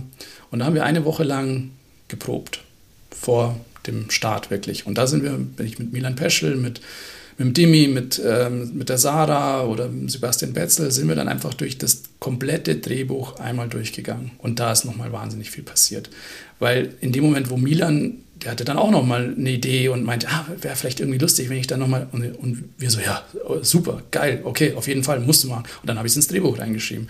Das heißt, es kam dann in dieser Woche kam noch mal neuer Input. Also davor waren Rosenmüller und ich ähm, Tag und Nacht irgendwie, haben uns da immer geskypt und haben uns irgendwelche Sachen äh, erzählt und halt dann, ich habe es dann immer geschrieben tatsächlich. Also es war so, dass wir drüber geredet haben, sind auch die einzelnen Szenen durchgegangen und äh, Rosi hat mir dann erzählt, ah, irgendwie da, da müssen wir noch ein bisschen schneller werden oder da hätte ich das Gefühl, da bräuchte man fast eine Montage oder so. Und das, das habe ich dann alles mitgenommen und habe es dann geschrieben manchmal auch wieder ein bisschen anders auch und ihm das dann wieder als Angebot gemacht. Und so haben wir uns gegenseitig inspiriert äh, in diesen Gesprächen und hatten dann eben eine Fassung, wo wir sagen, oh cool, das, da, da fühlen wir uns jetzt schon ganz wohl. Aber so richtig magisch ähm, ist es dann zum Leben erweckt worden, als die Schauspieler dann in dieser einen Woche da waren und wir die Zeit hatten, wirklich von früh bis spät, bis tief in die Nacht hinein, am Lagerfeuer dann, äh, saßen und halt einfach über, über diese Rollen äh, gesprochen haben und über die Dialoge. Und ganz am Ende hatten wir dann nochmal eine komplette Lesung, wo, wir, wo alle Schauspieler da saßen und das komplette Drehbuch einmal durchgesprochen haben. Auch da habe ich mir viele Notizen wieder gemacht und dachte, okay, jetzt haben wir eine Drehfassung. Und dann sind wir, sind wir nach Pleistein gefahren, in die Oberpfalz, da wo unser Freibad war. Auch da war ich dann direkt von Anfang an mit dabei. Ähm, und dann haben wir auch da wieder am Tag vorher immer die nächste Szene geübt direkt vor Ort eben, haben gesehen, ah, da ist eine Säule. Hm, irgendwie müssen wir diese Säule einbauen.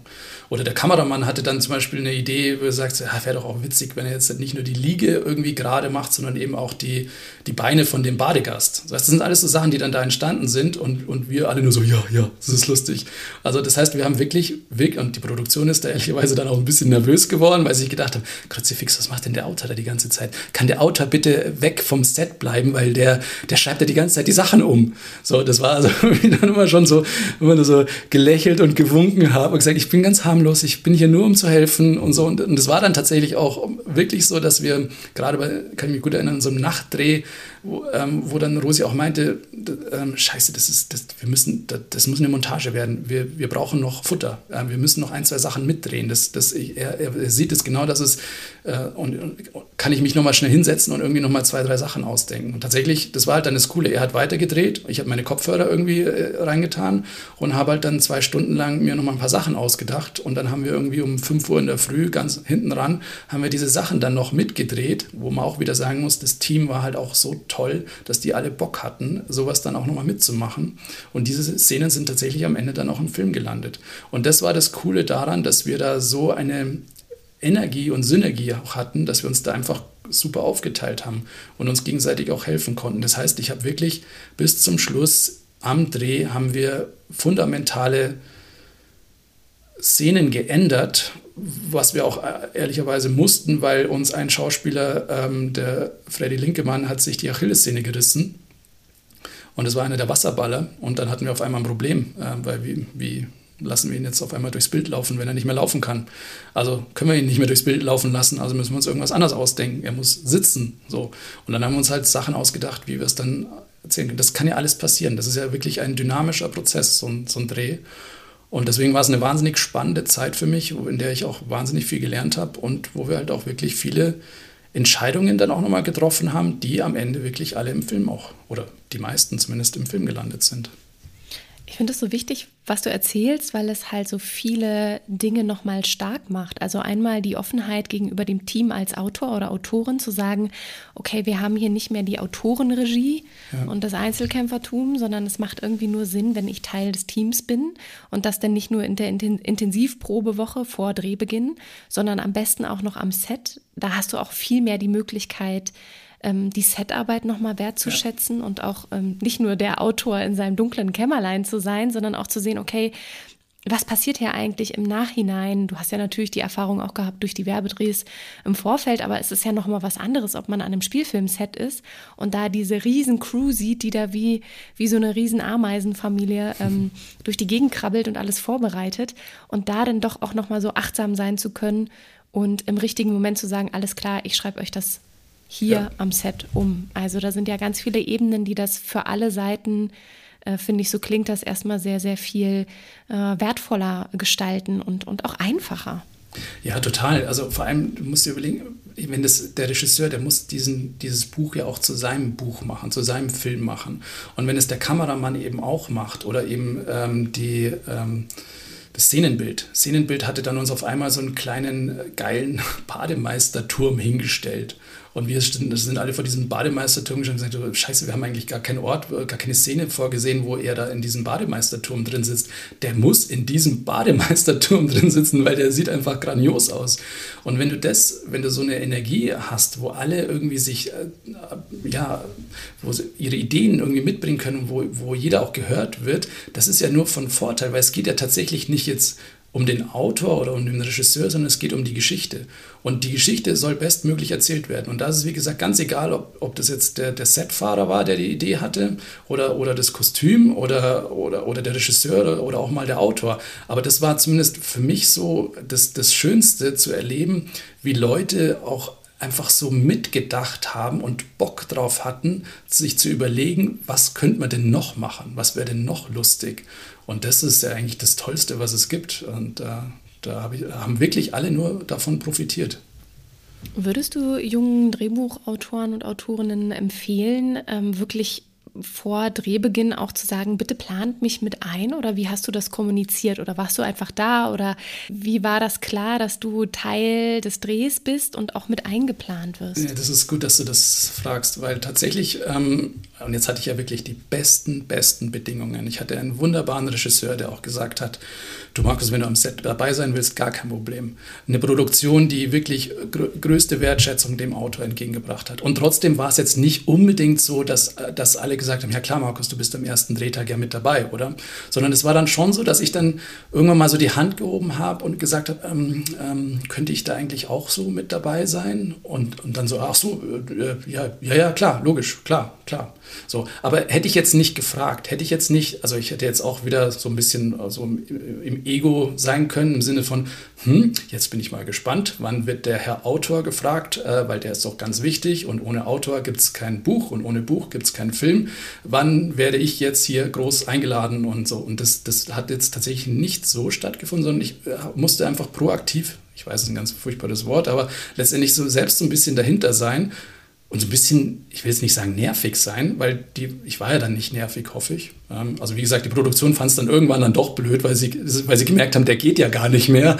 Sie dachten also am Anfang, ja klar, kann er mal schnell vorbeischauen, lächeln und winken und so und dann sehen und dann geht er auch wieder. Ich bin halt dann nicht mehr gegangen ähm, und bin halt dann da geblieben, weil es aber auch Sehr so war, dass ja. genau, weil halt auch ständig was zu tun war und der Rosenmann mich dann irgendwann schon mal geschimpft hat, weil ich tatsächlich dann mal heim musste. Ähm, und so, ja, wo warst du denn? Und ich so, ja, Entschuldigung, ich muss auch noch mal was anderes. Weil es fand ich eh so faszinierend, so, so, ein Filmdreh, das ist ja wie so eine Blase. Du tauchst ja da ein und bist weg vom Alltag, weg aus der Realität, äh, tief irgendwie versunken, was ja auch echt wahnsinnig toll ist, äh, auch wenn du dann so Nachtdrehs hast, die natürlich dann die Zeit irgendwie komplett aufheben. So, deswegen warst du da in so einer komplett eigenen Welt. Aber ich habe das selbst eingefordert. Und es war dann auch am Schluss schon immer wieder so, auch der Verleih, die Leonine, also wirklich haben ganz toll äh, gearbeitet und haben uns viele Freiheiten gegeben.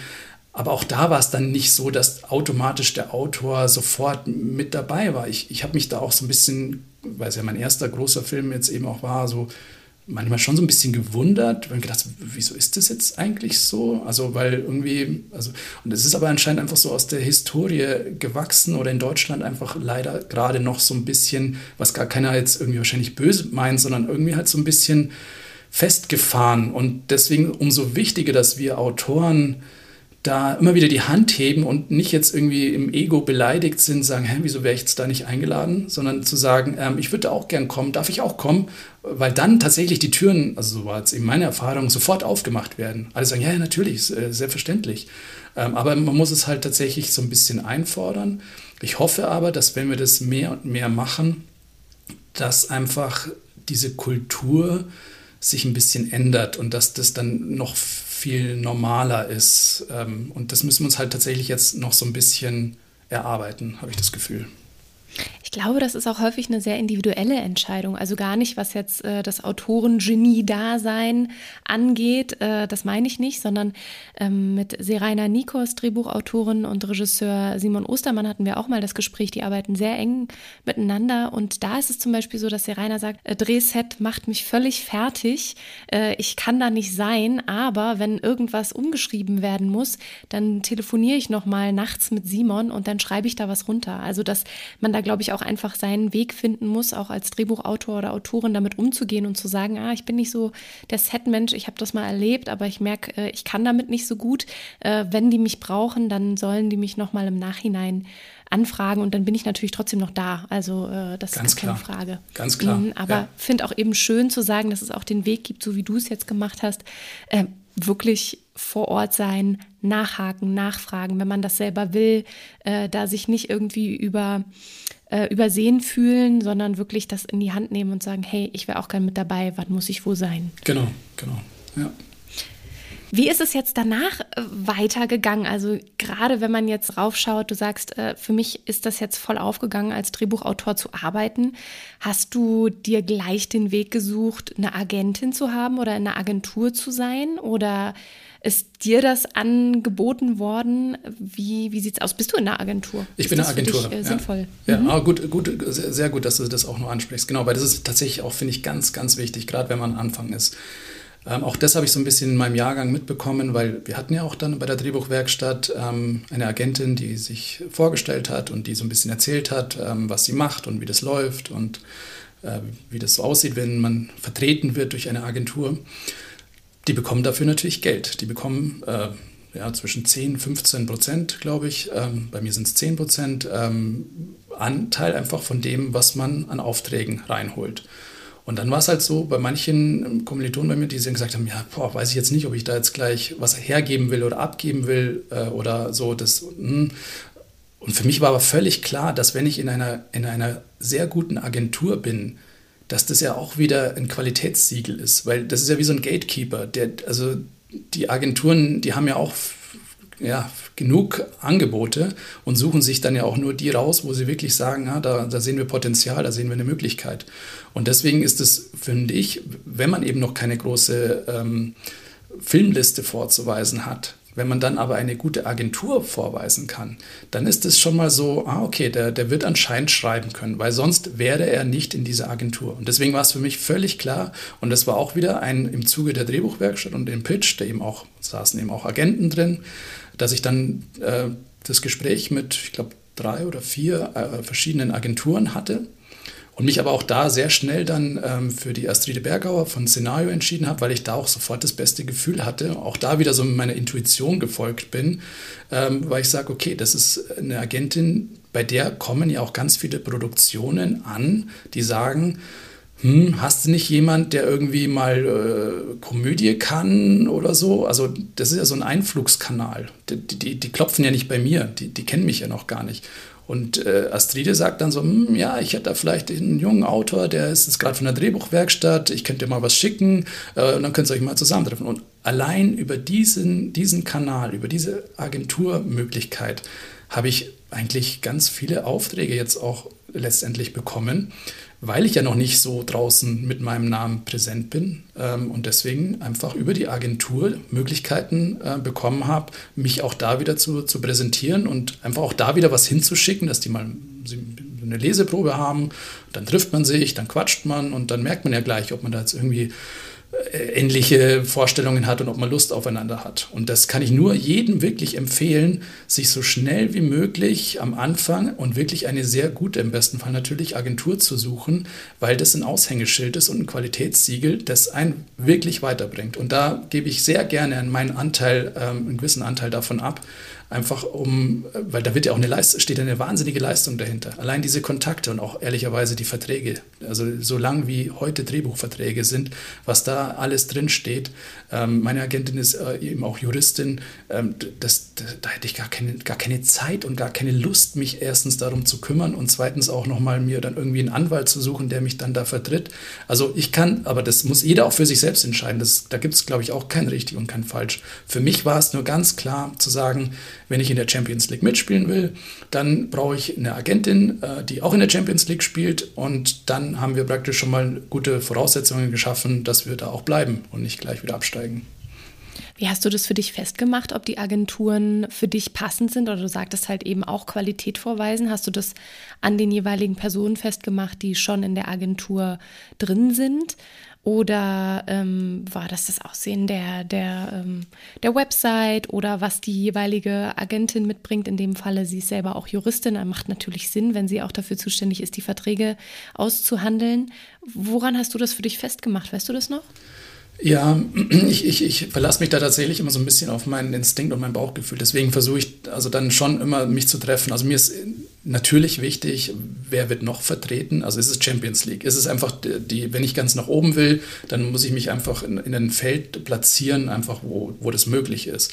Deswegen war das schon die erst, das erste Kriterium war, ist es eine Agentur, die wirklich gute Leute vertritt und einen sehr guten Namen hat. Deswegen habe ich mich dann so ein bisschen umgehört, auch da wieder sehr wertvoll. Der Mentor, den ich hatte, Sven Burgemeister, ähm, auch Produzent äh, in München, den habe ich da gefragt. Und den habe ich gesagt, du Sven, ähm, Astride Bergauer von Szenario, was meinst du? Und dann sagt er, super, es gibt also ganz klar, sie hat guten ähm, Verstand, ähm, nicht nur wahnsinnig gute Kontakte, sondern eben auch einen sehr hohen Filmverstand äh, und kann Drehbücher einfach auch bewerten und einschätzen. Und das ist ja wahnsinnig wichtig, weil sie ja oft meine erste Leserin ist. Die, sie guckt sich das an und sagt, können wir das jetzt rausschicken oder nicht. Das hat sich jetzt so ein bisschen äh, auch schon, also jetzt kann ich es auch alleine rausschicken. Also, aber am Anfang natürlich äh, bin ich da total dankbar, weil, keine Ahnung, ein Treatment, klar, haben wir das in der Drehbuchwerkstatt gemacht, aber äh, ich meine, bei der Astride liegen jeden Tag Dutzende von Treatments auf dem Tisch. Sie weiß genau, was da drin sein muss und welche funktionieren und welche durchkommen und welche nicht. Und die konnte mir dann nochmal wahnsinnig wertvolle Tipps einfach auch geben, was ich an meinem Treatment ändern muss äh, und was ich vorne ranstellen muss, damit es einfach schneller in der Kommunikation ist und so weiter. Das waren, und so habe ich mich natürlich aber auch erstmal umgehört ähm, und dann aber äh, das Gespräch gesucht. Und im Gespräch, finde ich, merkst du dann einfach, wie der Mensch, also wie, wie die Energie einfach ist. Versteht man sich? Hat man Lust zusammenzuarbeiten? Das ist ja auch ganz wichtig. Also hat man mag man sich. Also, weil das, das macht ja auch keinen Spaß, wenn du mit Leuten zusammenarbeitest, wo man sich denkt, also eigentlich finde ich die echt schwierig oder komisch. So, also ich will ja eine Agentin haben oder einen Agenten, der wirklich, wo ich jederzeit weiß, der ist, der ist bei mir, der hört mir zu, der, der ist auf einer Ebene präsent, äh, wo ich einfach auch viele Dinge klären kann, weil die, die Agenturen wissen ja, junge Autoren sind am Anfang erstmal anstrengend. Die, die brauchen viel äh, Zeit, äh, um da reinzukommen und da muss viel investiert werden. Und deswegen ähm, ja, muss man auch natürlich da schauen, wie man sich in diesem Becken dann bewegt, um dann da gesehen zu werden und gehört zu werden. Aber für mich war es dann ganz klar äh, der Moment, wo sie gesagt hat, sie würde mich gern vertreten und ich eben auch einfach erstens nur Positives äh, gehört hatte und sie selbst eben toll fand und die Agentur toll fand, war es auch für mich da keine Sekunde, wo ich nachdenken musste und sagte, das ist genau die Agentin, die ich mir gewünscht habe äh, und die mich vertreten soll. Also ich höre bei dir raus eine ganz klare Empfehlung, was eine Agentur angeht, sich das zumindest anschauen und in erster Linie auch den direkten Kontakt, das direkte Gespräch ja. suchen, um zu gucken, passt das menschlich, kommt man hier auch irgendwie gut zusammen, weil, wie du schon sagst, die jungen Autorinnen, die müssen auch erstmal reingeholt werden in diese Welt. Und dazu zählt natürlich auch eine Person, die dazu bereit ist, ähm, da auch erstmal zu zeigen, wie funktioniert das hier, was sind die Regeln, was kann ich dir mit an die Hand geben. Und dann macht es natürlich auch total Sinn zu sagen, na klar, dann gehen bestimmte Prozente auch äh, von meinem ja. Verdienst an die Agentur ab, ist ja ganz klar, weil man auch das Netzwerk und das Know-how dahinter bezahlt. Ganz genau. Jetzt bist du natürlich wieder dran, die ganze Zeit neue Stoffe zu entwickeln, zu schreiben, äh, erstmal überhaupt Ideen irgendwie im Kopf entstehen zu lassen.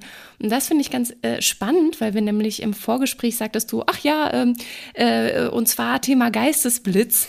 Äh, ähm, meine, meine Frau ist Hirnforscherin und äh, ich habe mich damit auch mal näher beschäftigt, wie das denn so funktioniert mit den Geistesblitzen. Was hast du da genau gemacht?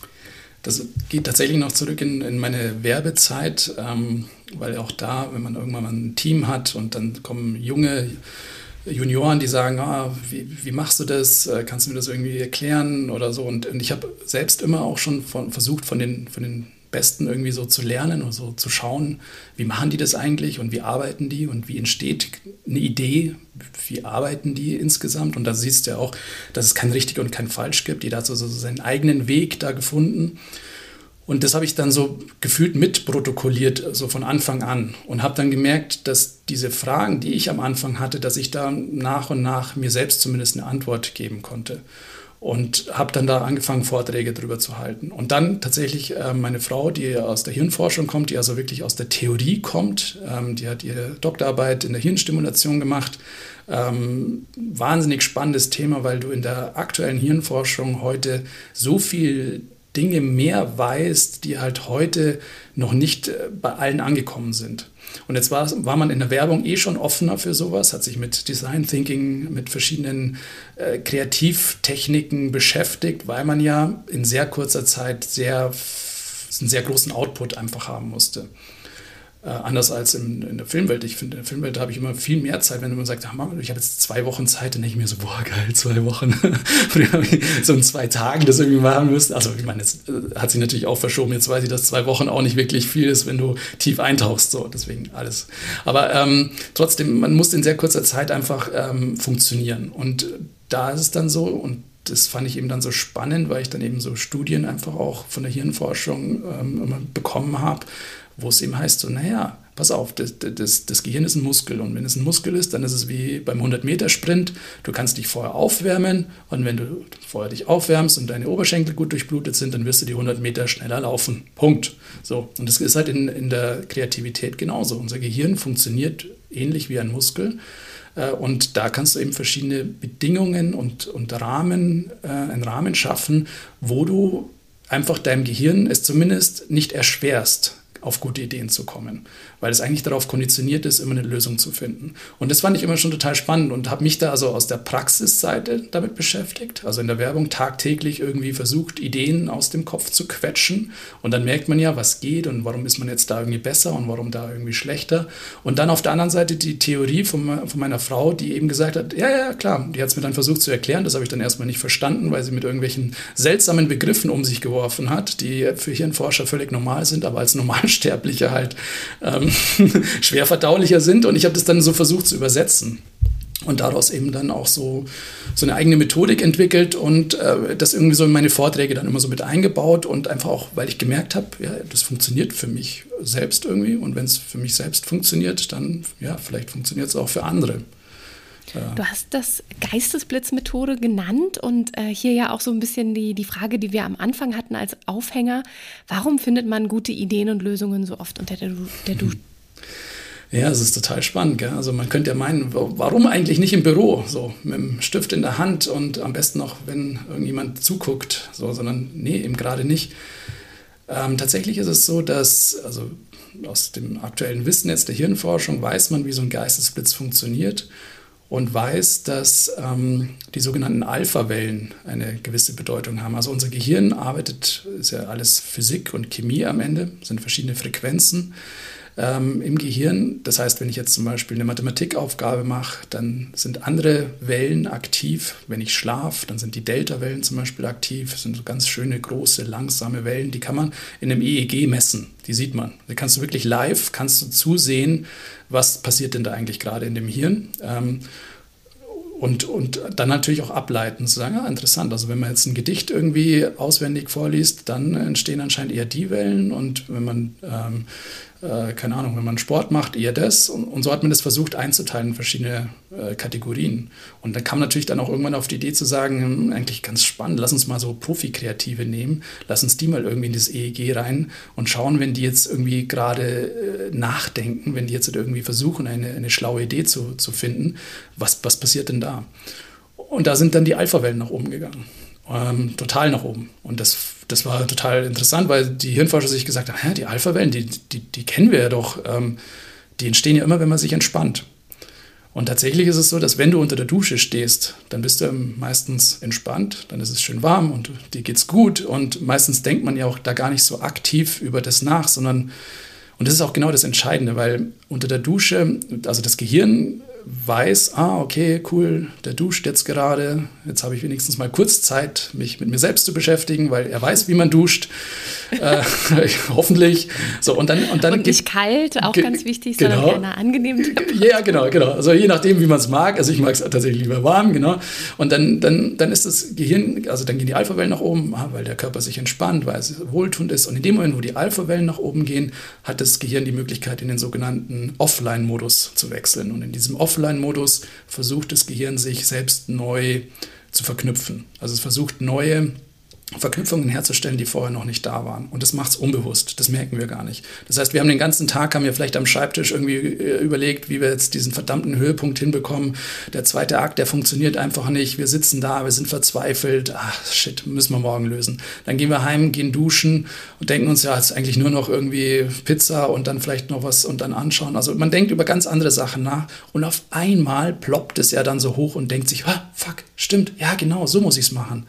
Und das ist halt, weil man tatsächlich unter der Dusche sich entspannt hat, die Alpha-Wellen nach oben gegangen sind, das Hirn die Möglichkeit hat, in den sogenannten Offline-Modus zu gehen, in dem Offline-Modus sich neu verknüpft hat, neue Verknüpfungen praktisch gesucht hat. Und in dem Moment, und das ist so ein bisschen schwierig zu verstehen, aber Hirnforscher sagen, wenn sich verschiedene Bereiche im Gehirn das erste Mal neu synchronisieren, also gleichzeitig funken, dann taucht es vom Unterbewusstsein ins Bewusstsein auf und wir leben das als gefühlt plötzlichen Geistesblitz. Das heißt, dieses gleichzeitige Synchronisieren ist eine Energie, die wir dann auf einmal spüren. Auf einmal haben wir diesen Gedanken und denken, der kam jetzt aus dem Nichts. Das stimmt aber nicht. Unser Gehirn hat davor die ganze Zeit schon gearbeitet und versucht, diese neuen ähm, Kombinationen hinzubekommen. Äh, tausendfach, millionenfach. Und in dem Moment, wo es einen Treffer hatte und sich eben diese verschiedenen Bereiche das erste Mal neu synchronisieren, plopp, geht es ins, ins, vom Unterbewusstsein ins Bewusstsein rauf und wir haben diesen, diesen Moment, diese, diese Offenbarung. Und das ist tatsächlich, finde ich, wahnsinnig spannend zu wissen, zu sagen, okay, Moment mal, dann ist ja Entspannung Teil des Prozesses. Und das ist ja auch wieder Teil total. der Arbeit. Teil der Arbeit, noch viel besser, genau. Und das ist ja auch wieder so schön, weil das, das weiß man ja auch vielleicht schon so intuitiv. Also andere machen Yoga oder gehen spazieren. Also bei mir ist es tatsächlich das Spazierengehen, wo ich die besten Ideen habe. Die alten Meister haben das ja früher auch gemacht. Gustav Mahler hat, glaube ich. Sokrateslauf. Ach ja, so, ja, genau. Genau, genau. Mhm. Sokrates, genau. Aber auch Gustav Mahler hat seine ganzen Symphonien beim Spazierengehen irgendwie geschrieben. Die haben jetzt natürlich nicht die Hirnforschung da irgendwie im Gepäck gehabt und wussten, dass da die Alpha-Wellen nach oben gehen. Aber sie haben halt intuitiv gemerkt, dass sie das irgendwie weiterbringt. Und das ist tatsächlich, äh, finde ich, und das fand ich auch immer so schön, dann in diese Vorträge und so als Botschaft mitzugeben, das Wichtigste und das Schönste und Geistesblitze entstehen dann, wenn wir uns entspannen. Das heißt, so locker und so, und so viel Freude und Spaß wir haben, umso wahrscheinlicher ist es, dass wir eine gute Idee haben.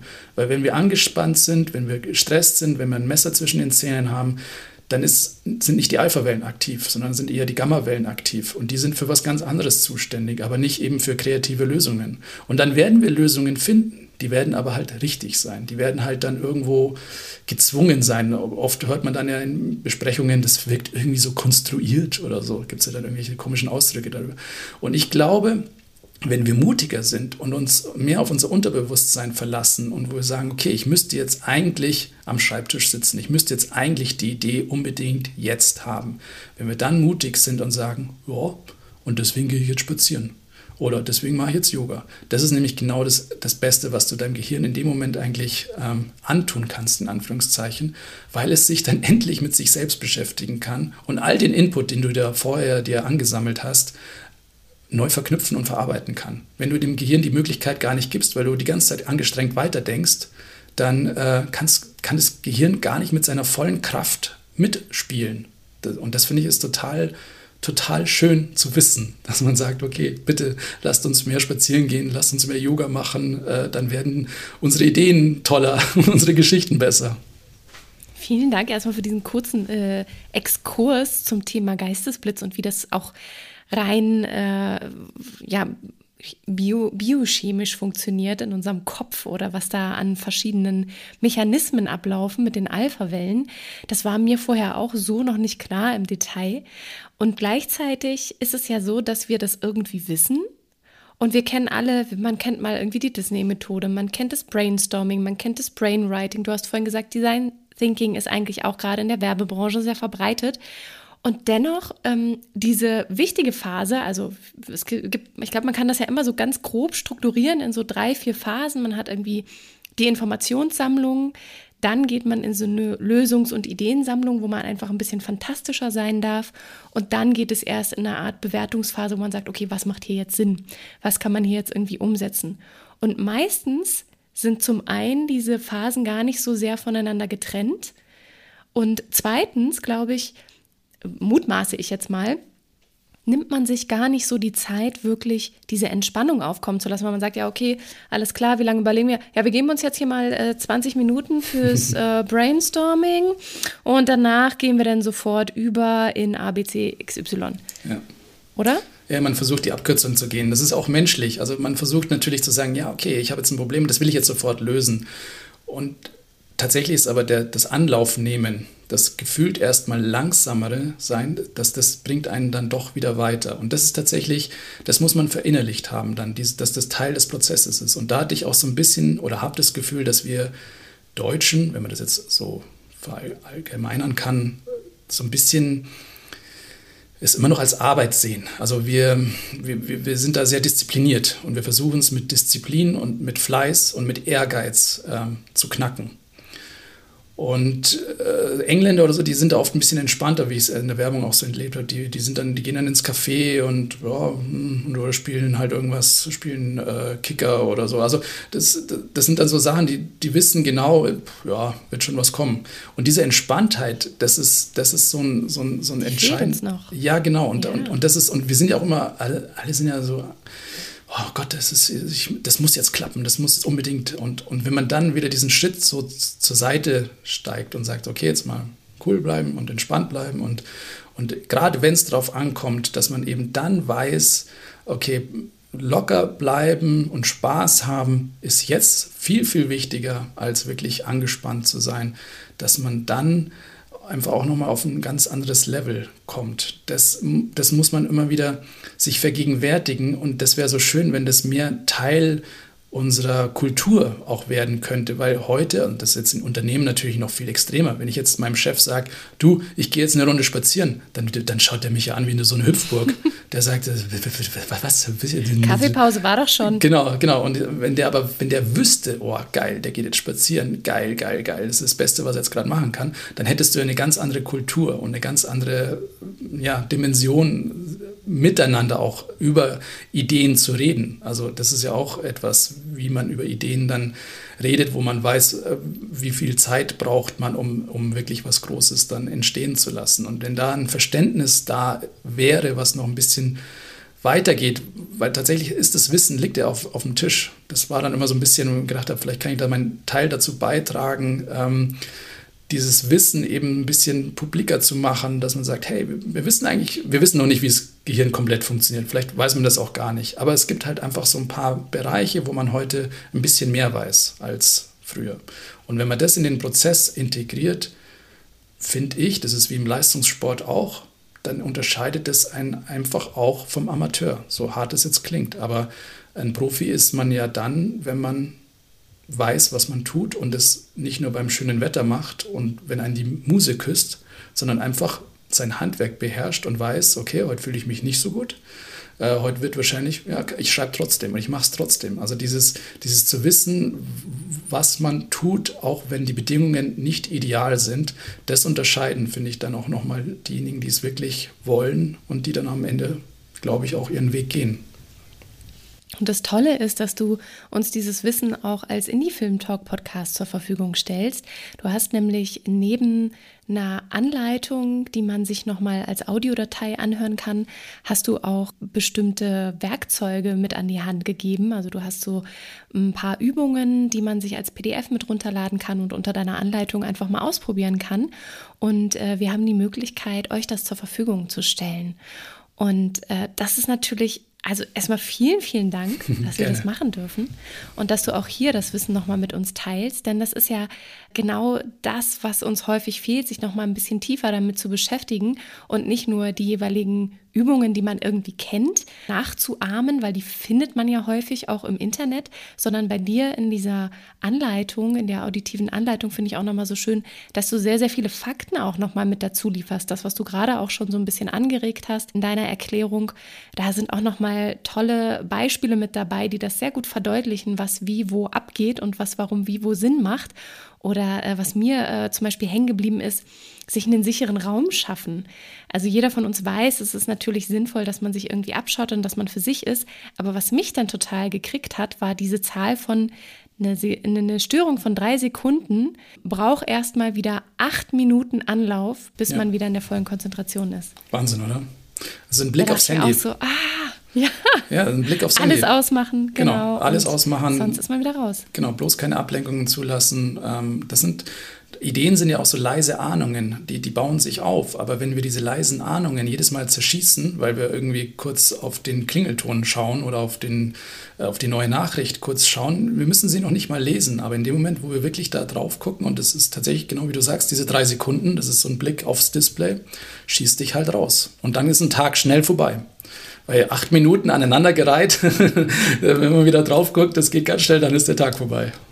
Und damit äh, diese Ablenkung nicht passiert, habt ihr die Möglichkeit, dass wir die Geistesblitzmethode euch äh, mit an die Hand geben und ihr könnt das entweder als Link bei uns in den Show Notes sehen. Wir betten das auch bei uns auf der Webseite ein. Dann habt ihr die Möglichkeit, in einem Download-Bereich euch die Sachen runterzuziehen und euch den Markus dann auch nochmal ganz entspannt anzuhören. Genau, und äh, bei Fragen könnt ihr mich auch gerne einfach äh, direkt anschreiben.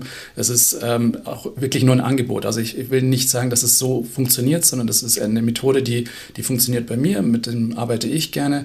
Und ich glaube, da kann man sich vielleicht einfach auch mal inspirieren lassen, einfach reinhören, zu sagen, ah, das mache ich eh schon schon so ein bisschen oder das, ja, nee, das mache ich ganz anders, funktioniert auch bei mir ganz anders und ist auch völlig legitim. Also es ist jetzt nicht so, dass die Hirnforschung ja sagt, es gibt jetzt nur irgendwie diesen einen Weg, sondern im Gegenteil, ähm, es gibt ja mehrere äh, Techniken, äh, um dahin zu kommen. Aber ich glaube, sich insgesamt damit so ein bisschen zu beschäftigen, kann auf jeden Fall helfen.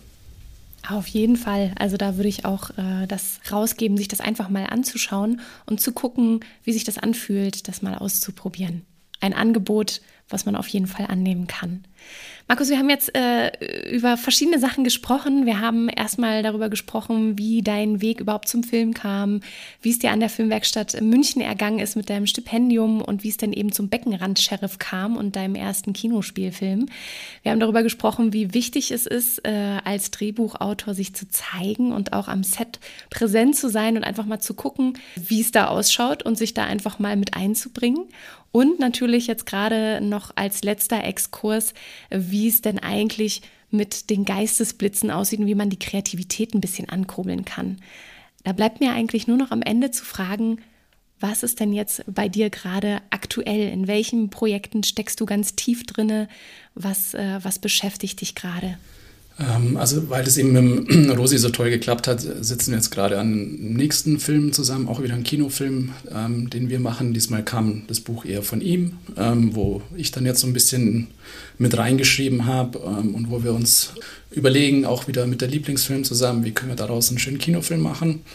Und weil mit Milan Peschel das tatsächlich auch so wahnsinnig viel Spaß gemacht hat und das auch einfach so ein netter Kerl ist und so ein Vollblutprofi, der wirklich auf Knopfdruck ähm, das kann und das Humor ist ja auch wirklich nicht so einfach, hatte ich dann auch tatsächlich während dem Dreh schon so ein bisschen eine Idee für eine Serie ähm, und die habe ich dann komplett auf Milan Peschel, so auf seine Haut draufgeschrieben. Und ja, die liegt jetzt gerade bei so ein paar Streamern ähm, und da mal schauen, wie es weitergeht. Aber auch das würde, also nicht nur Kino praktisch würde mich eben jetzt gerade sehr interessieren, weil ich liebe einfach das Kino, sondern eben auch das, das horizontale Erzählen oder das äh, ja, in, die, in die Serie eintauchen, wo man noch mal ein bisschen mehr Raum und Platz ja auch hat. Also schöne, skurrile, pedantische Figuren auch wieder äh, zum Erleben kreieren zu, zu kreieren. Genau. Ja. Genau, da sitze ich auch gerade dran dann läuft ja der Beckenrand-Sheriff jetzt gerade noch brandaktuell im Kino. Das Stimmt. heißt, da auch unbedingt reingehen, schaut euch das an. Und ansonsten, ja, ich wollte gerade noch sagen, Milan Peschel, den durfte ich auch mal äh, kennenlernen vor knapp zwei Jahren beim Filmfest Bremen und habe ihn da auch als einen sehr ähm, lebendigen und sehr zugänglichen Menschen erlebt, der, ähm, ja, wie du schon sagst, auch einfach ein netter Kerl ist und äh, der, der sehr viel Humor schon direkt mit in den Raum ja. bringt und mit dem man sich aber auch ganz ernst unterhalten kann. Liebe Grüße, Milan, wenn du das hörst. Ich hoffe, dir geht's gut und ich bin gespannt, was ihr gemeinsam kreiert, wenn es auch in die Serie geht. Ich auch. Dann sind wir schon am Ende angelangt. So schnell geht die Zeit rum. Ich bedanke mich ganz herzlich äh, für deinen Besuch und für, für dein Wissen, was du hier im vollen Paket mit angebracht hast und äh, wünsche dir ganz, ganz viel Erfolg für alles, was jetzt noch kommt und dass du äh, das realisieren kannst, was dir wichtig ist mit den Leuten, die dir nahe sind und mit denen du das Gefühl hast, gut solche Projekte wuppen zu können. Hm. Sehr gern. Hat sehr viel Spaß gemacht. Und euch da draußen wünsche ich wie immer noch einen wunderbaren Start in den Tag. Entweder einen schönen Nachmittag mit einem Kaffee oder vielleicht seid ihr gerade dabei, ins Bett zu gehen. Dann wünsche ich euch eine gute Nacht und wenn ihr zwischendurch mal Zeit habt, dann schaut doch mal bei Steady vorbei und guckt, ob ihr ein Abo bei uns äh, festmachen wollt. Wir können jede Unterstützung gebrauchen. Den Link dazu findet ihr ganz unten in den Show Notes. Und ansonsten würde ich sagen, hören wir uns ganz bald. Macht's gut, bis dahin.